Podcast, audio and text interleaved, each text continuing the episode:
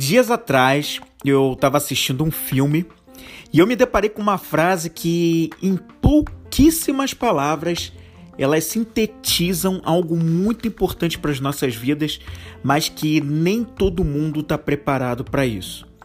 E se todos nós soubéssemos os benefícios para nossa mente sobre essa coisa, talvez alguns de nós se colocariam mais à disposição para treinar a própria mente para ter uma mentalidade mais desse jeito. Hoje, isso ainda não é para todo mundo. Tá muito claro isso para mim. Esse algo tão importante é uma mentalidade de desapego. Mas, ô Flávio, o que você está querendo dizer com isso, com desapego? É sobre isso que eu quero falar nesse Vem Comigo podcast de hoje. Esse é o tema e a gente vai falar muito sobre isso. Bom, eu sou o Flávio Moreira, eu sou um especialista em perguntas, eu contribuo com pessoas para que elas sejam mais líderes delas mesmas. E eu faço isso através de perguntas, com todo um método para te ajudar em cima disso, para que você viva o seu propósito com liberdade. Nesse último fim de semana, eu estava assistindo o último filme do 007 lançado.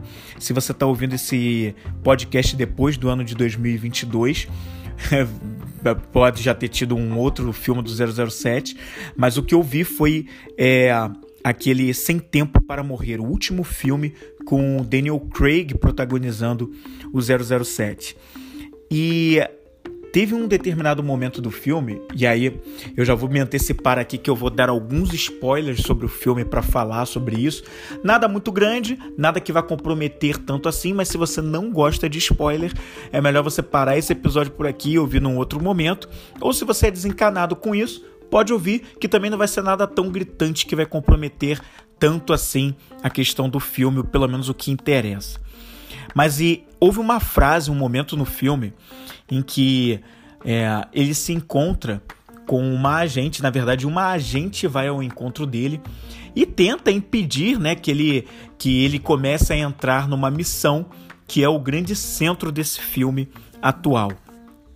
E essa agente, ela ocupa o cargo de agente 007 no lugar do James Bond.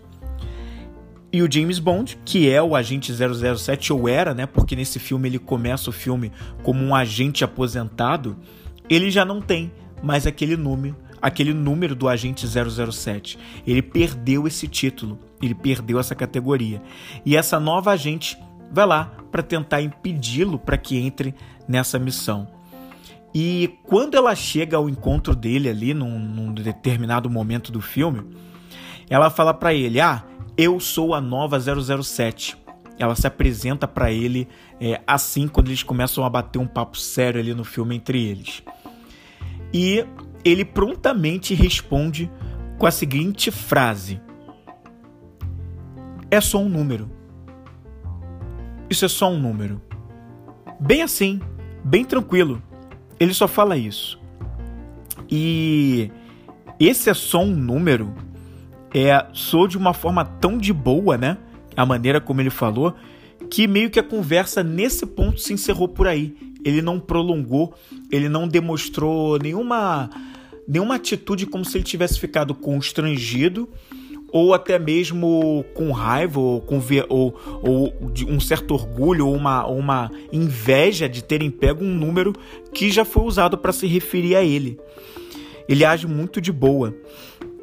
Tem um momento no filme em que ele é reintegrado à equipe e perguntam, né, qual é o número dele, qual é a menina, essa própria agente que estava na equipe como 007, pergunta que número ele recebeu e ele não responde, ninguém responde, ele mesmo faz questão de não responder e ele leva muito de boa né, mostrando uma congruência com o que ele disse lá atrás, né? É só um número, ele não estava preocupado que a gente, que número ele ia receber como agente. E em outro momento no filme mais à frente, é, há um momento em que ele recebe de novo o número de agente 007 e quando isso acontece, ele apenas dá um sorriso, mas não se mostra, não prolonga um assunto, fica com longos agradecimentos e fica ali lisonjeado de ter recebido aquilo, mostrando mais uma vez uma congruência dele de que ele não estava preocupado em ser o agente 007 ou não ser o agente 007.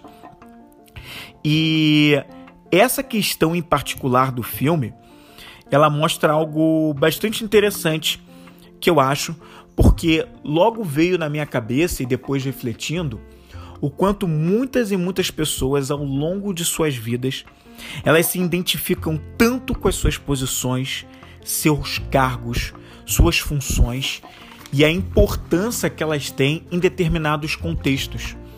E elas se identificam tanto com essas coisas, seja no mundo corporativo, seja como um empresário ou um empreendedor, como um influencer, numa determinada função dentro da, dentro da, sua, da sua igreja como um gerente, como um diretor, supervisor, coordenador, que está muito ligado ao mundo corporativo, mas às vezes não só isso, como um médico ou um advogado, seja lá qual for a função, eu falei aqui, citei só algumas dentre tantas que tem, né?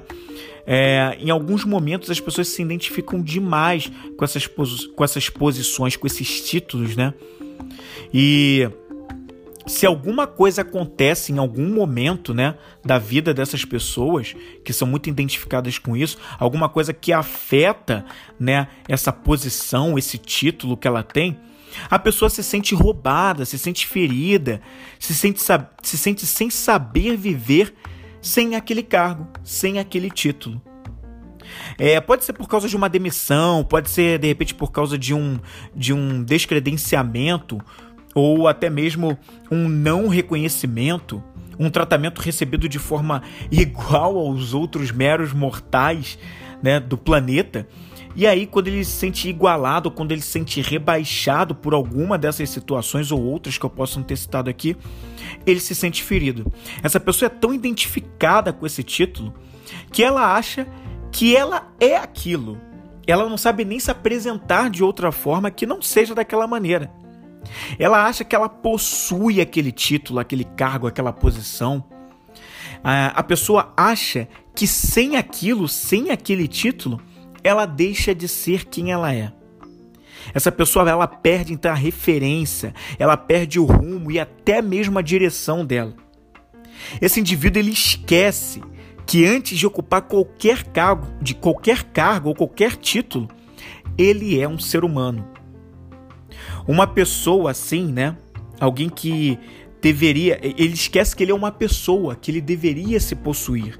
Ele, enquanto pessoa, deveria se possuir.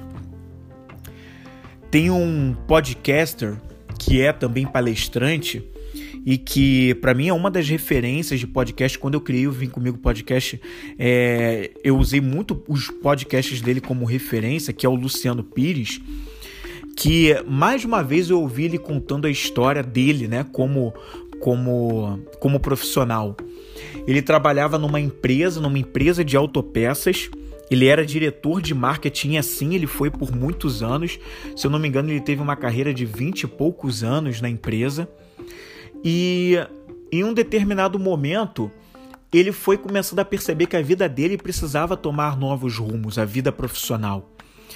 E ele se viu diante de um novo desafio que foi sendo construído aos poucos. Ele não deixou a vida de mundo corporativo de uma vez, mas ele começou a escrever e escreveu um primeiro livro ainda dentro do mundo corporativo, foi avançando, foi se tornando palestrante, foi começando a criar conteúdo. E em um determinado momento ele viu que ele precisava arrumar naquele propósito sem conciliar com o mundo corporativo como sempre tinha sido na vida dele até ali. E em algum momento ele se desvincula dessa empresa, né?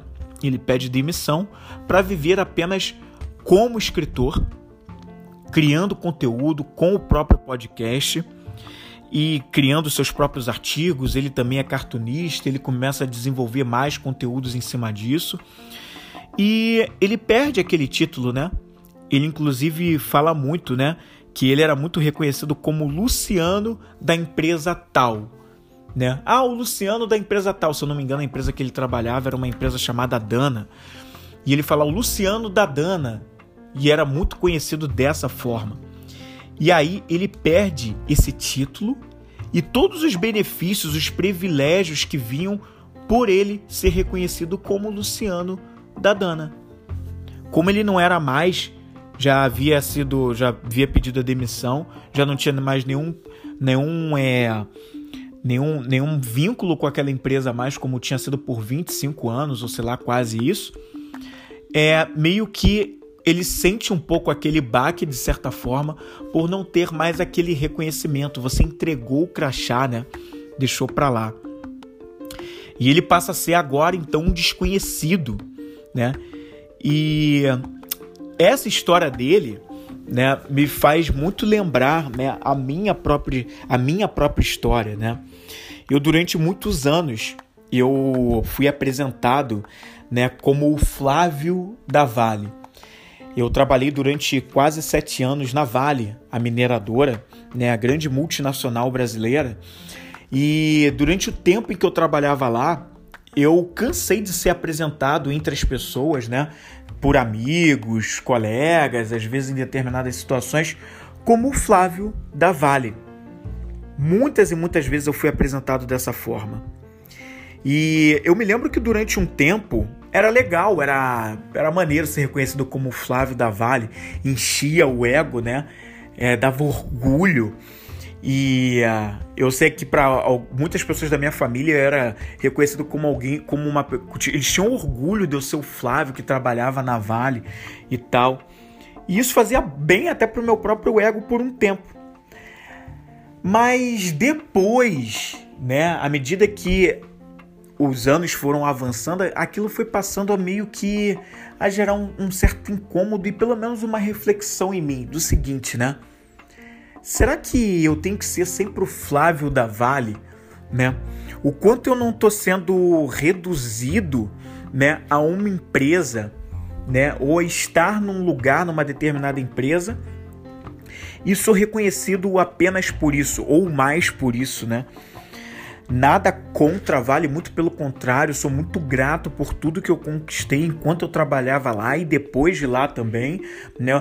Todo, todo o, toda é, o conhecimento que foi agregado para minha vida em termos de tantas coisas que eu passei a conhecer que se não fosse lá, né, teria sido diferente. Então eu sou muito grato, mas não é disso que eu estou falando. Eu estou falando sobre essa coisa do meu nome ser ter durante um bom tempo sido associado a uma empresa e eu ser reconhecido por isso, né? O quanto o Flávio não era mais do que apenas o Flávio da Vale, né? Quantos outros talentos eu tinha, meus comportamentos, os meus valores, que eram inclusive muitas vezes diferentes do que a empresa onde eu estava trabalhando. E eu era muito mais do que só o Flávio da Vale, né? Então, antes de tudo, né? eu sou um ser humano. Esse apego né, a um emprego, ou estar naquela empresa, só fazia bem para o meu próprio ego. E se eu não tomasse cuidado, esse ego, né, esse apego, acaba não fazendo bem. O ego, ele é muito apegado às ilusões. Ele se identifica demais com o que é efêmero. E isso eu não estou falando só do ego do Flávio, eu estou falando do ego de qualquer pessoa. Nós temos uma parte de ego em nós. E ele é muito apegado ao que é transitório, ao que é passageiro. Ele é apegado a um emprego, a um cargo, às pessoas com quem se convive, as coisas que nós temos, os bens, né? um carro, uma casa, a roupa, o tênis, simplesmente coisas que passam na vida, coisas que não ficam aqui. Você troca de tênis, você troca de roupa, você pode ter vários tênis no seu armário, mas você não usa todos eles de uma vez e nem a vida toda. Eles ficam velhos, gastos e você precisa repor por novos. Então, aquele mesmo tênis não vai, te, não vai ser carregado por você pelo resto da vida, assim como as roupas e assim como os empregos também pode haver uma demissão, pode haver qualquer coisa que faça com que você não fique mais com aquele emprego, aquele cargo, Né? E você pode recomeçar numa outra empresa, num cargo acima, ou num cargo igual, ou num cargo abaixo. Às vezes depende muito de situações que acontecem nas nossas vidas e que muitas vezes a gente não tem controle. Com pessoas também, né? As pessoas também são transitórias na nossa vida, querendo nós ou não. Às vezes as pessoas podem partir da nossa vida porque simplesmente a missão delas nessa terra acabou e elas vão para um outro plano. Muitas pessoas gostam de chamar isso como morte. Ou então as pessoas podem ir diminuindo o contato com a gente ou nós com elas. E de repente a gente pode perder o contato definitivo com a pessoa. Então, vejam como pessoas e coisas são transitórias na nossa vida. Nada é permanente, nada do que pelo menos a gente conhece aqui, né? É perma permanente. O carro que nós temos, você dificilmente fica com o mesmo carro a vida toda, exceto raras exceções, né? Tem gente que fica, né? Mas é, é raro isso acontecer. Muitas pessoas trocam o carro ao longo da vida, ficam dois, três, quatro, cinco anos com o mesmo carro e depois trocam. Às vezes até bem menos que isso, né? Com meses tem gente trocando carro. Né? Tem gente que hoje nem carro quer ter, prefere viver a experiência de alugar carros, uma hora tá com um, uma hora tá com outro, né? A mudança de uma casa, de um apartamento, né? De repente, em um determinado momento da vida, aquela casa, aquele apartamento era grande porque você precisava que fosse espaçoso, mas agora não precisa mais, você precisa de um espaço menor, ou ao contrário, você vivia sozinho, em um determinado momento se casou, já aumentou um pouquinho o espaço, vieram filhos, aumentou mais ainda. Então veja que essas coisas são passageiras, a gente nunca possui as coisas por completo, elas não ficam na nossa vida a vida toda, né?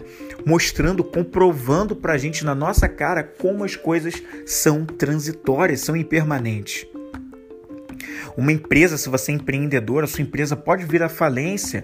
Se você é um empresário, né? melhor dizendo, nem todo empresário é empreendedor necessariamente, mas você pode ser um empresário em que a sua empresa foi à falência e você às vezes precisa recomeçar um negócio do zero ou pode recomeçar de uma outra forma, enfim. Então veja como são exemplos de coisas que estão por aí que são passageiras nas nossas vidas. O mais importante é ver exatamente isso que elas passam.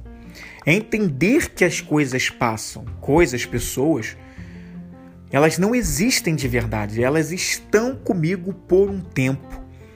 O tempo em que elas estão conosco, nem sempre a gente pode determinar. Mesmo quando isso se relaciona a pessoas. Como eu falei, no caso de pessoas pode acontecer uma doença, uma passagem por um outro plano ou morte, um desentendimento que faz com que você se afaste da pessoa e ela de você, um desalinhamento às vezes de ideias, às vezes não necessariamente uma briga, mas um de repente vocês não estão mais andando com as mesmas ideias, os mesmos valores e objetivos e cada um vai para o seu lado sem desentendimento, sem briga, sem ressentimentos, enfim, é só uma relação que chegou ao fim, ciclos que se encerram, né, que terminam e tá tudo bem. Transitório, coisas que passam. Inclusive, as situações da vida, as nossas emoções que nós sentimos, tudo isso são instrumentos de evolução, são temporários, não ficam para sempre. Você não fica triste a vida toda ou alegre a vida toda.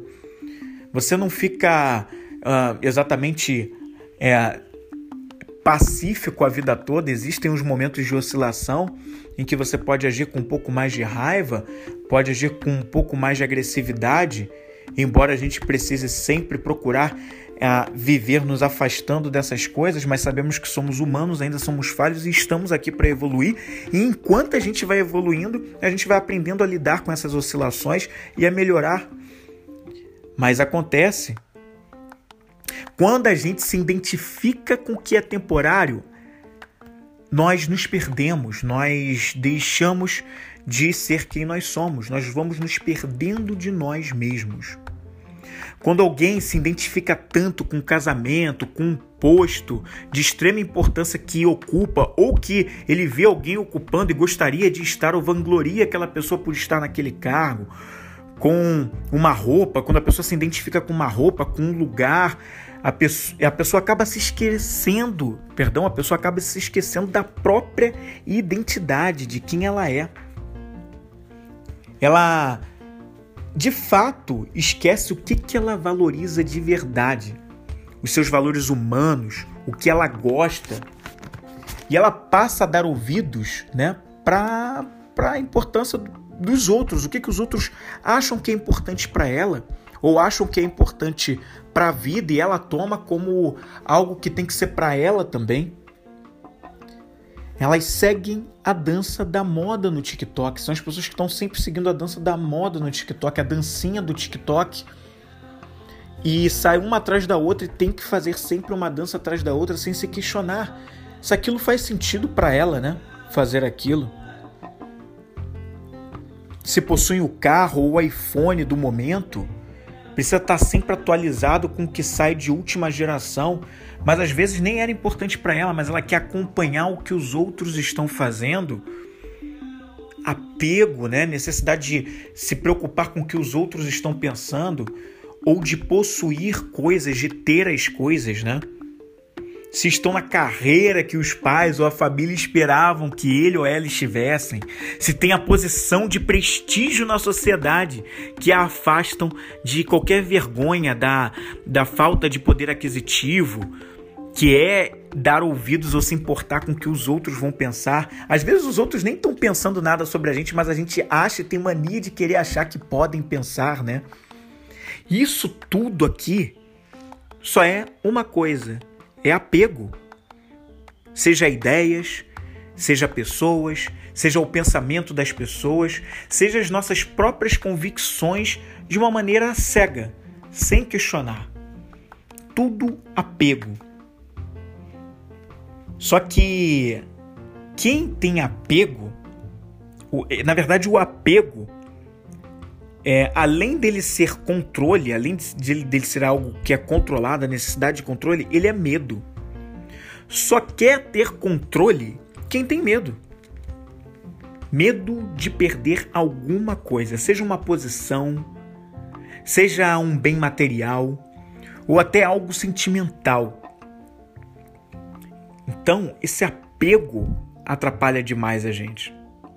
A visão que eu quero compartilhar com você agora é bem diferente e oposta a essa do apego.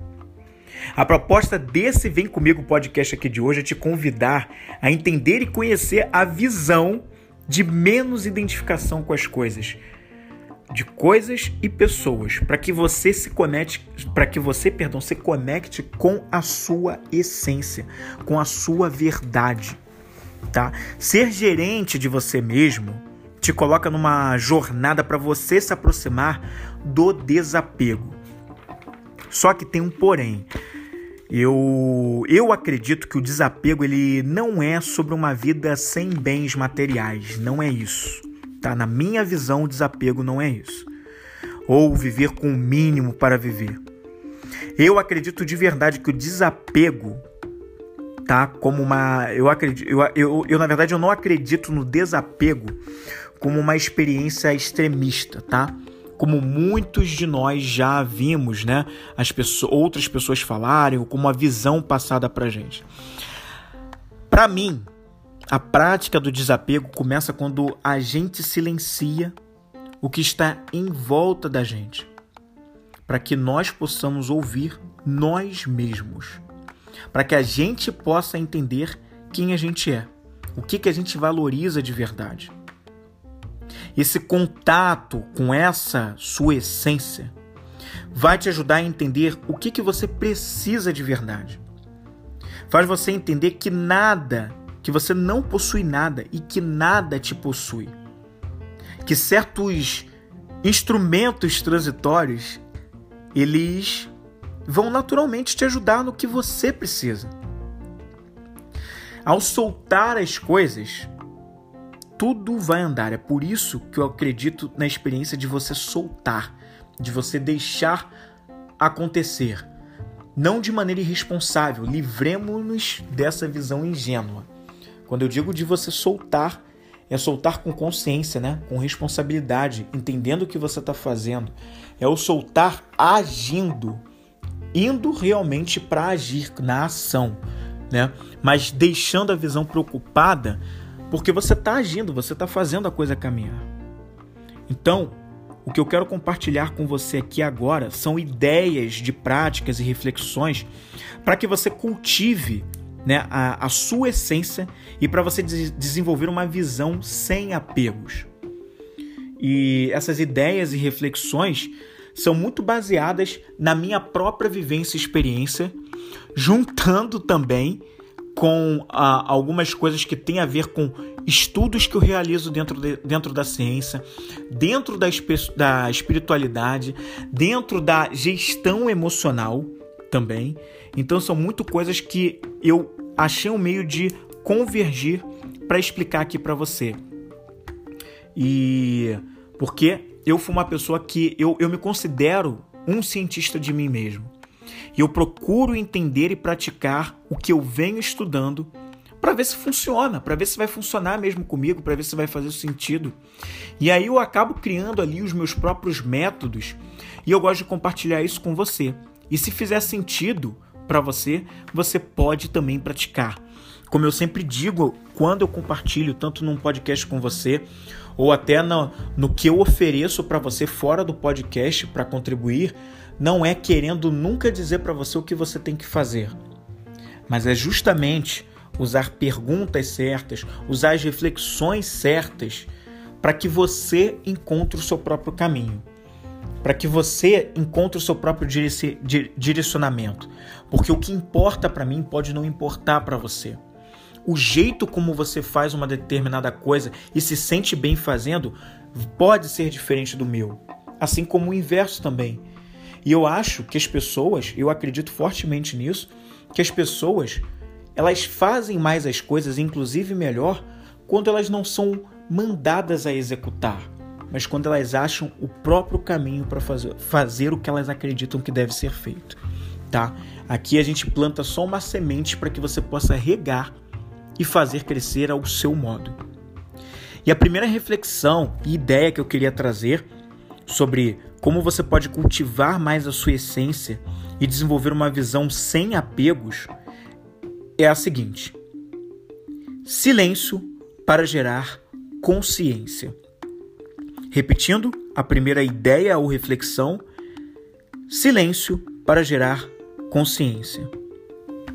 A meditação é algo que eu uso para mim já, pelo menos de forma constante, tá? A meditação constante. Eu não estou falando daquela meditação de um dia sim, um dia não, uma semana sim, uma semana não, um mês sim, um mês não. Eu estou falando da meditação constante, diária, realmente. A meditação é uma prática que me ajudou muito nesse sentido e continua me ajudando a gerar esse estado de consciência de entender mais sobre a minha essência, entender mais sobre quem eu sou e quais são os meus próprios pensamentos, independente se eles são bons ou ruins, sem julgá-los, sem fazer qualquer sentido de que eu tenho que chegar a alguma conclusão, apenas silenciando Muitas vezes a gente precisa escutar a nossa própria voz. E eu preciso dizer para você, e eu tenho a intenção de em algum momento desenvolver algum tipo de, de trabalho, um estudo que eu possa compartilhar mais com você, mostrando os diversos tipos de meditação. Não como um professor de meditação, porque não é essa a minha missão, mas mostrar para você que existem diversos tipos diferentes e como eu acredito que você poderia usar se fizer sentido para você. Porque quando as pessoas ouvem meditação, elas muitas vezes interpretam como o que elas sempre ouviram a vida toda sobre meditação e muitas vezes com ideias muito erradas do que é meditação de verdade. As pessoas é, foram levadas a interpretar a meditação como algo que é não pensar em nada, quando isso praticamente é impossível de se fazer. Muitas pessoas foram levadas a interpretar a meditação como ficar sentadinho, parado, com a coluna ereta, perna de chinês e ficar de olhos fechados, quando não é só isso. Então, assim, existem diversos tipos de, de meditação. vindos de diversas culturas diferentes. E só para citar entre os exemplos, a própria oração né, muito comum no nosso país, aqui no Brasil, né, que é um país de predominância cristã, até onde se sabe, né, onde as pessoas fazem uma, uma oração como a, o famoso Pai Nosso ou a Ave Maria, é um exemplo de meditação. Né? Você está recitando palavras né, ali como mantras, como se fossem mantras, e isso é um tipo de meditação uma oração em que você faz uma prece nas suas próprias palavras, como se você estivesse fazendo uma, uma conexão com Deus, com o divino, falando com ele alguma coisa, fazendo um pedido ou agradecendo, é um exemplo de meditação. Então, para você ver que meditação é algo muito mais simples do que as pessoas podem julgar, conhecer ou achar que é. A meditação é algo muito mais acessível do que muita gente está achando. Só que existem diversos tipos. Existe meditação para você ficar focado só no movimento de entrada e saída do ar, na respiração que você faz, ou meditação onde você foca né, nas sensações que você tem pelo corpo enquanto você está ali de olhos fechados ou abertos em 45 graus e ali sentado. Existem meditações que são focadas em você ouvir o som do que acontece à sua volta ou meditações em que você entoa certos mantras, certos sons, né? Que tem toda uma conexão que é papo para outro podcast, mas veja como é muito mais simples do que a gente possa imaginar. Meditação te ajuda a se conectar com você mesmo. É um processo de autoconhecimento na prática para valer e é uma forma de ajudar de verdade nesse silêncio para gerar consciência entender mais sobre você. Refletir. Refletir é uma outra maneira também de fazer isso. Meditação é diferente de reflexão. Na meditação, na verdade, quando você reflete, você está fazendo diferente de meditação, né? são propósitos diferentes.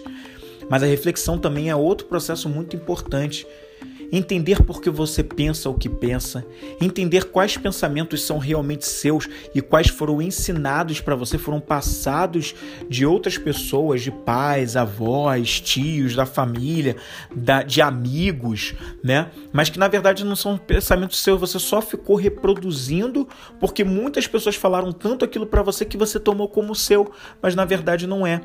Então assim, refletir sobre os pensamentos, sobre ideias, sobre o que acontece, sobre o que é seu. E tanto a meditação quanto a reflexão podem levar a uma outra coisa que é o escrever, o ato de escrever, né? Colocar num papel mesmo sobre esses pensamentos, sobre o que aconteceu no seu processo meditativo, quais foram as sensações, as emoções. De repente, ideias, insights que de repente surgiram quando você só estava prestando atenção com foco na respiração, ou numa parte do corpo, ou fazendo uma prece, quais foram os insights que vieram na sua cabeça, né? Ou simplesmente escrever sobre como foi o seu dia, como se fosse um diário, ou simplesmente descrever alguma situação, como você reagiu, ou ao fim do dia simplesmente dizer: Quais foram as emoções que você sentiu ao longo do dia e como você lidou com cada situação mediante ao sentir aquelas emoções? Então, veja que existem aí são práticas muito acessíveis para a gente que não precisa nada demais. E uma outra coisa que eu acho importante para gerar essa consciência sobre si mesmo, né, é, é também fazer testes de análise comportamental. Eu mesmo né, ofereço né, os testes de análise comportamental de, de um perfil avançado, um insight de perfil avançado sobre você para que você descubra quais são as suas preferências de comportamento diante de problemas, na interação com pessoas, também como você prefere ditar o ritmo das situações, como prefere lidar com as regras, quais são os seus valores, o que é o que importa para você de verdade, que é o porquê você faz o que você faz, né? Os seus talentos, os seus quais são os seus talentos, você conhece de verdade quais são os seus talentos? Muita gente nos processos em que eu faço de perguntas simples, muitas vezes quando eu faço essa pergunta a pessoa não sabe dizer quais talentos tem ou o que que valoriza na vida, mas principalmente os talentos. É incrível isso, né? Mas é verdade, muita gente não sabe dizer no que que ela é boa fazendo. Então, eu acho que isso é muito importante gerar essa consciência através dessas ferramentas, né? Meditar, refletir, escrever e realizar testes de autoconhecimento, como de análise comportamental, que te ajudam a entender como você funciona. Dos que eu ofereço, tem aí o quatro elementos, que é um teste focado na nos comportamentos, como você prefere se comportar. Tem o My Precious, por exemplo, que é onde eu faço um teste para analisar o que, que importa para você, quais são, que são os seus valores, né? Por que você faz as coisas que faz. E também tem um teste de talentos e tem um teste que pega todos eles juntos, que é tudo de uma vez, que é o Conhece-te a ti mesmo, que também te ajuda demais nesse processo e faz uma total diferença. A primeira dica, a primeira reflexão foi essa sobre silenciar e gerar a sua consciência. O segundo insight, a segunda ideia, né, a segunda prática que eu gostaria de compartilhar com você aqui é a seguinte: a ideia, pelo menos, é: sabendo o que sei sobre mim, o que posso fazer sem esperar recompensas? Repetindo a segunda ideia: sabendo o que eu sei sobre mim, o que eu posso fazer sem esperar recompensas. E quando eu digo isso, dentro dessa questão, eu quero dizer o seguinte: depois que você passou por esse filtro né, do silêncio, de gerar a consciência sobre você, a gente cai nesse segundo passo aqui, que é algo para te ajudar a pensar em coisas que o que, que você faria, o que, que você faz bem que por você fazer tão bem e você também se sentir tão bem fazendo aquilo, você faria, inclusive se fosse de graça. Sem ter nenhum benefício, sem ter nenhuma recompensa, sem que você precisasse ser necessariamente elogiado, tá? O que, que você poderia fazer que você faz tão bem que para você gera o mínimo de esforço possível porque é natural para você? É tão natural que, enquanto para outras pessoas é difícil, é penoso, para você é tranquilo de fazer. E quantas pessoas você não ajuda porque elas não têm essa mesma facilidade de você, que você tem, perdão. Então, se você pudesse colocar isso mais à disposição, sem esperar nada em troca, sem esperar um elogio, para que não fique uma coisa que ataque ali o ego, ataque não, né?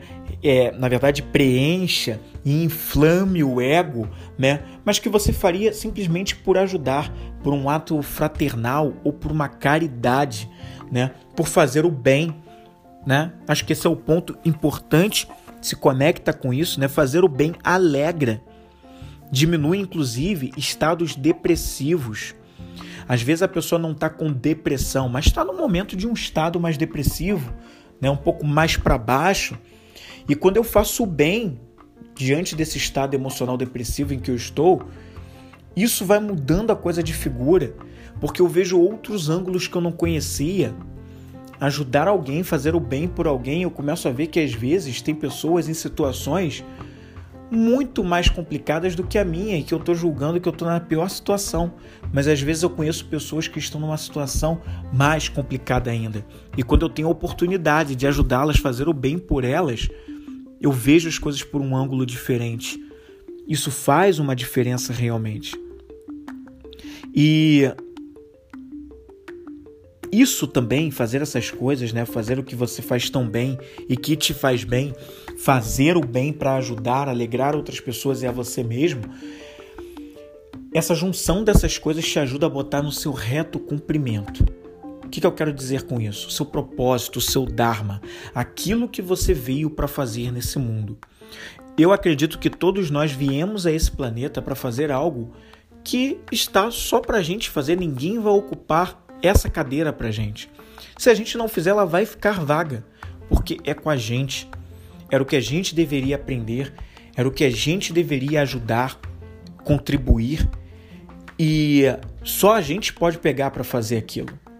Então, esse cumprir de coisas que fazem sentido para você, que você faria inclusive de graça, e que você faz o bem, você contribui, é algo que te coloca no seu reto caminho no seu reto cumprimento. É o que faz total sentido.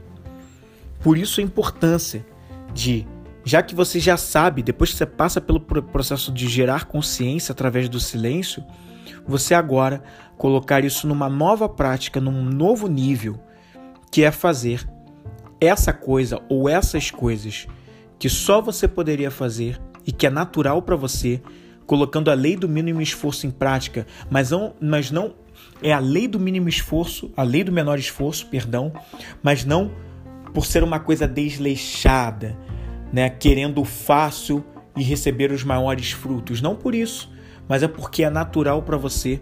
E sendo natural para você, você faz porque tem consciência de que pode fazer aquilo e você faz com autenticidade sendo você. Com isso você vai ao dobro de performance. Porque você está agindo no teu mais natural estado. A terceira ideia que eu queria compartilhar com você é gratidão pelo que tem e o que não tem, e também gratidão pelas experiências boas ou ruins. Então, repetindo a terceira ideia, gratidão pelo que você tem e também pelo que você não tem. Gratidão pelas experiências boas ou ruins. Essa prática da gratidão foi algo que eu passei a exercer muito mais uh, um pouco depois que passou a moda, a grande moda que se falava da gratidão. Porque ao passo que tinha muita gente falando de forma séria sobre a gratidão há alguns anos atrás, é, tinham também pessoas que começaram a usar aquilo de uma forma muito, muito vulgar, sem muita finalidade, onde tudo era gratidão, gratidão, gratidão, mas as pessoas nem sabiam de verdade por que, que elas deviam de pronunciar aquela palavra, ou sem nutrir de verdade dentro do coração o que, que isso simboliza. E a gratidão Graças a estudos dentro da psicologia positiva, estudos sobre as emoções humanas, mostra-se em diversos benefícios para a gente o quanto faz bem para a gente exercer a gratidão o quanto melhora a nossa visão e o nosso ângulo sobre as coisas, como eu falei aqui do fazer o bem, que muda o ângulo da visão da gente sobre coisas que a gente estava só julgando ruim, como ruim, só julgando como desnecessário. E quando a gente muda de ângulo, a gratidão ajuda a fazer isso, né? Quando ao fim do meu dia, eu agradeço por todas as experiências pelas quais eu passei, por todas as ajudas que eu tive naquele dia, por todas as coisas que eu consegui concluir, né? Esse é um exercício de procurar ver tudo o que aconteceu de bênção na minha vida, de coisas que realmente aconteceram e que eu queria fazer acontecer e elas poderiam nem ter acontecido, mas aconteceram. Por que não ser grato a isso? Agradecer a isso? Ah, mas para quem eu agradeço, Flávio? Agradeça em seu pensamento. Agradeça em seu pensamento. Se você agradecer em seu pensamento, você já está fazendo uma grande coisa para você mesmo. Apenas agradecer, obrigado por esse dia, por eu ter conseguido cumprir tal missão. Obrigado por nesse dia eu ter recebido a ajuda de tal pessoa. Obrigado pelo almoço que a minha esposa ou meu marido fez para mim nesse dia de hoje, quando eu estava na maior correria e eu não tinha como fazer. Se não fosse ele, esse almoço não estava aqui. Gratidão por eu estar nesse com a minha empresa, com tudo fluindo, as coisas estão acontecendo. Gratidão também se não estiver tudo fluindo como deveria, se tiver tipo no vermelho, com algumas dívidas ou com muitas dívidas, porque Graças a esses acontecimentos, eu posso aprender justamente o que eu tenho que parar de fazer ou não devo mais fazer e o que eu devo de fato colocar a mão na massa para fazer para reverter esse quadro.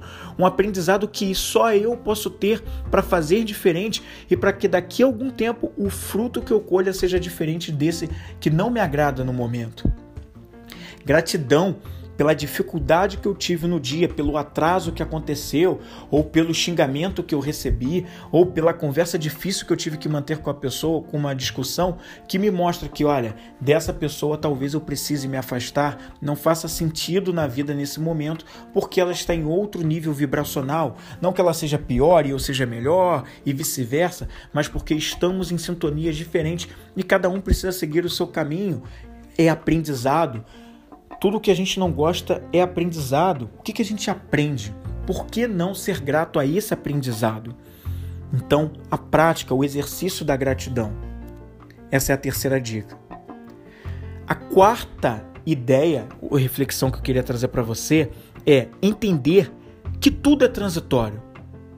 Tudo é transitório. O que nós mais falamos nesse programa de hoje é sobre as coisas impermanentes da vida. Nesse mundo que a gente vive, praticamente nada é para sempre. Nada é para sempre. Nem coisas, nem pessoas. Então, quando eu entendo que o meu corpo vai passar, vai acabar, que os meus pensamentos, sejam eles quais forem, também vão acabar. Porque uma hora eu estou pensando uma coisa, outra hora eu estou pensando outra. Que as minhas emoções também vão passar. Eu posso estar numa emoção de raiva agora e daqui a pouco tá numa emoção de, de amor. Se eu souber fazer a transmutação, sair de um para outro, né? Emoções de mesma natureza, raiva e amor, e eu pensar num estado de amor. Quando foi a última vez que eu vivi amor? Eu tô vivendo raiva agora, mas quando foi a última vez que eu vivi amor? Quando foi a última vez que eu nutri esse sentimento por mim e eu levo uma lembrança, trago uma lembrança para esse momento de agora, do momento de amor. Eu estou fazendo o que? Saindo da raiva para ir pro amor, né?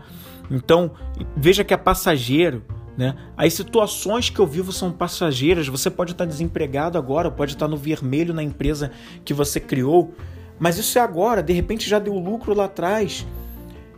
Daqui para frente você pode fazer coisas que mudem e possa lucrar de novo, possa estar no azul de novo. Daqui a pouco você pode estar empregado de novo. Hoje você não está casado, está solteiro. Amanhã você pode estar casado, formando uma família com filhos. Hoje você mora num bairro que você não gostaria, gostaria que fosse diferente, fosse em outro lugar. Amanhã você pode estar num outro lugar. Então, tudo, é, até situações da vida são transitórias, não é para sempre. Pessoas, como eu falei aqui, quando a gente não está na mesma sintonia, né? Também as pessoas passam pela nossa vida, ou até mesmo por ir para o outro plano, morrerem, como alguns gostam de dizer, também são transitórios. Os empregos, como eu falei aqui, né, os bens que a gente tem, nada dura para sempre. No início, do, no início do programa a gente falou sobre as roupas que a gente troca, né? Mesmo que você esteja com o teu guarda-roupa ali com várias roupas, você não usa todas ao mesmo tempo. Uma hora você está usando uma, uma hora outra, e todas aquelas vão ficar velhas e você vai substituir por novas, assim como os calçados, assim como um carro que você vai estar tá com um ano com um carro, no outro com outro, ou você não vai querer carro nenhum, só vai querer andar de Uber, ou vai querer alugar carros, enfim, tudo passa e entender que isso é o natural da vida. Não tem certo ou errado, não tem bom ou ruim. As coisas simplesmente passam. Elas passam. Assim como essa foi a quarta dica, né? E tem a quinta prática, a quinta ideia. A quinta ideia é: nada é meu de verdade. Nada é meu de verdade. Nem o meu corpo é meu de verdade marido, esposa, filhos, amigos, pais, bens, títulos que eu tenha, tudo é instrumento de evolução. Tem muita gente que tem filhos e até quando eles crescem viram adultos, querem controlar as ações, queriam que os filhos vivessem certas coisas que eles deixaram de viver ou que eles viveram e queriam que os filhos tivessem vivido igual, e não é assim. Existe uma frase que eu ouço desde criança que é é, os filhos são criados para o mundo, né? Para que eles possam fazer desse mundo um mundo melhor, mas não são criados para os pais. E muitos e muitos pais têm a ilusão e têm aquele apego: filho é meu, meu filho, meu tudo. Você está sendo um instrumento na vida do seu filho para ajudar ele a evoluir para ele ser uma pessoa melhor, independente de que cargo ele vai estar, que empresa vai fazer, que concurso vai estar, se vai ser empresário ou não, se vai ser um influencer digital ou não, se vai ser, é, seja lá o que fosse, ou se ele vai trabalhar como um caixa de supermercado, como um faxineiro, se ele vai trabalhar, não importa qual vai ser, contanto que ele seja humano e tenha atitudes humanas isso é o que verdadeiramente importa. E esse, como pai, deveria ser a sua missão de ajudar a, a esse ser a ser cada vez mais humano. Né? Então, as coisas não são minhas, nem o meu corpo é meu, nem o meu corpo é meu. Eu acredito que nós somos espíritos vivendo uma experiência corporal nesse momento da, nesse momento da nossa existência. Nem sempre foi assim e daqui a algum momento do, do nosso estágio não vai ser mais. Então nem esse corpo, esse corpo está emprestado por uma passagem de agora. Quando essa existência acabar, esse corpo vai para a Terra e a ela vai se juntar para virar é, para não para virar, né, porque já é natureza o corpo, mas para se reentregar com a outra parte de, da natureza que é a terra. E tudo isso se vai, não vai ficar esse corpo, não vai continuar aqui. Então, assim, não é meu, está emprestado. Uh, e assim como todas as outras coisas, né? Marido, esposa, muita gente ama o marido, minha esposa, e fica com, aquele ciúme, aquela posse. Quantos crimes de feminicídio ou crimes passionais acontecem na história do mundo, até hoje no nosso país ou, ou no mundo afora? Quantos crimes acontecem porque as pessoas acham que possuem umas às outras? E não é verdade. Hoje está casado, amanhã pode se separar, amanhã pode encontrar um outro amor, ou simplesmente pela questão da partida, um vai para um plano antes, o outro depois. É assim. Isso é o natural da vida. E essa foi a quinta dica. A sexta ideia é presença. Repetindo a sexta ideia, a sexta e última ideia é a presença. Viver esse agora. Muitas pessoas são apegadas a pensamentos, e acontecimentos do passado. Esses acontecimentos e ideias do passado, elas, se as experiências, principalmente quando as experiências não foram boas, elas geram frustrações. Ou quando elas são julgadas como não boas, né? Elas, elas geram frustração, geram rancor. E frustração e rancor levam a doenças. Emoções geram doenças quando não bem geridas. E não tem emoção boa ou ruim, mas todas elas sinalizam alguma coisa que a gente precisa aprender, evoluir, compreender, seja para tratar em termos de saúde, seja para tra tratar em termos de saúde física ou mental.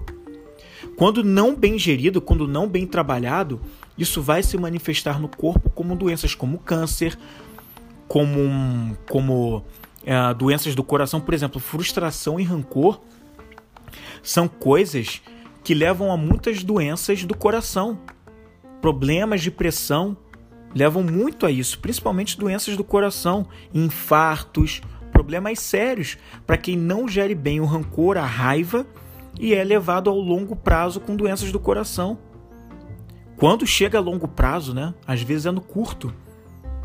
Tem muita gente que é apegado às ideias, pensamentos do futuro.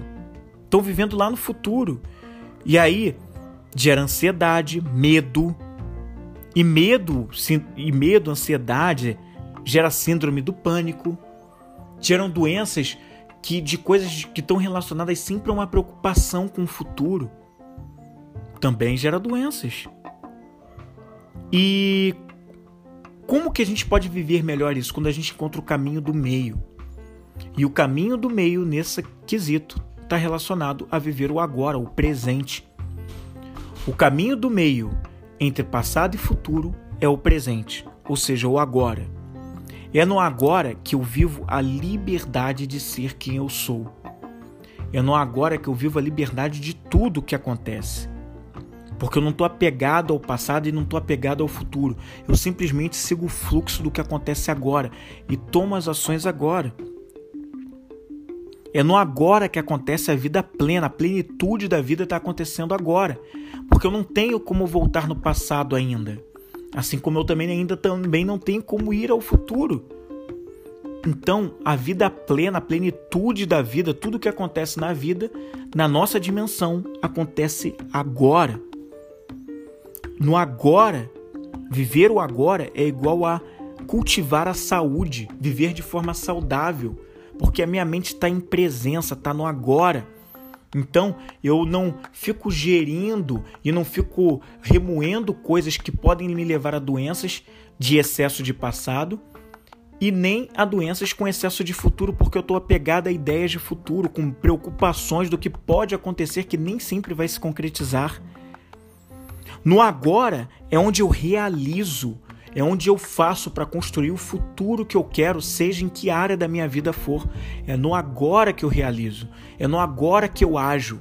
É aqui e agora que eu posso fazer qualquer coisa diferente quando eu quero melhorar alguma coisa, ou eu, quando eu quero manter alguma coisa porque já funciona muito bem e eu só sigo aquele padrão benéfico para manter a saúde, a saúde mental ou física, espiritual, é aqui e no agora. É no agora que eu faço essa construção. E é por isso que uma coisa que a gente falou lá nas primeiras ideias e práticas, que é a meditação, ela ajuda muito para a gente viver o agora. A meditação praticada com consistência, ela no, no até eu me arrisco a dizer que realmente num curto prazo e isso eu posso dizer por experiência própria de alguém que não era um meditador e que nos últimos dois, vai fazer já três anos que eu venho praticando, e quanto isso melhorou para me trazer estado de presença. Eu, só para você ter uma ideia do que eu estou querendo te dizer, eu muitas vezes acordava de manhã, não eram poucas vezes não, mas muitas vezes preocupado com algo que eu nem sabia dizer com o que, que eu estava preocupado, eu só estava preocupado. Uma ânsia no peito. O que, que é essa? Ansiedade né? Eu acordava assim já preocupado com coisas do dia que eu nem sabia dizer para mim o que que era. E o quanto isso não melhorou com um pouco menos de, assim, com 30, 40 dias praticando a meditação de forma consistente, consistente, perdão, diariamente, aquilo na prática. Como isso fez diferença na minha vida? Por quê? Porque na meditação não era sobre não pensar, não era sobre evitar pensamentos, era sobre toda vez que um pensamento ocorresse na minha cabeça, eu me voltar a centrar a atenção para o objeto que eu me comprometi no início da meditação. Às vezes esse objeto era um movimento de entrada e saída do ar na respiração, às vezes eram sobre as sensações do corpo, às vezes eram sobre os sons ao meu redor. Cada meditação eu usava, eu usava e uso diversos tipos de meditação, depende do momento. E é no dia que eu escolho e você pode fazer a sua maneira, mas treinar a mente para focar nisso foi o que me ajudou a trazer mais estado de presença, menos excesso de futuro e passado e viver mais esse agora, agindo mais no agora. Inclusive, me tirou muito de um problema que eu tinha muito mais sério de procrastinação. Não que eu não seja um procrastinador hoje. Eu acho que todos nós temos mesmo que um pouco de procrastinação, mas o quanto eu melhorei bastante em diminuir o volume da procrastinação na minha vida, nos atos. Por quê? Porque eu treinei a minha mente para viver o agora, usando objetos práticos que estão extremamente ao meu alcance para eu focar a atenção e viver esse agora. Era justamente isso que eu gostaria de compartilhar com você nesse Vem Comigo podcast de hoje, sobre essa questão né, dessa da gente realmente desse viver o agora, de gerar consciência no agora, de realmente não se preocupar com títulos, as coisas são passageiras, as coisas passam no, na nossa vida, é só mais um cargo, é só mais um número, é só um emprego, é só uma empresa onde eu trabalho, mas aquilo não me define, aquilo não diz quem eu sou, aquilo não é a minha vida. Assim, se esse corpo não é meu, como um emprego, como um carro, como um filho, como um marido, uma esposa, como uma casa pode ser minha. Elas só estão comigo nesse momento da minha vida e amanhã podem não estar. Mas enquanto estão, todos esses são instrumentos de evolução para minha evolução espiritual, para o meu autoconhecimento, para que eu possa ser um ser humano cada vez melhor nessa passagem, nesse planeta onde eu estou. E que, se fizer sentido para você, você possa usar, quem sabe internalizar essas coisas para você. E o que não fizer sentido nesse episódio pode amassar e jogar no lixo. Fique com o que fizer sentido. E se você acha que outras pessoas poderiam ouvir, passa esse episódio aqui adiante, compartilhe. Tá certo? Eu volto na próxima semana com mais um Vem Comigo podcast e a gente se vê por lá. Vem comigo!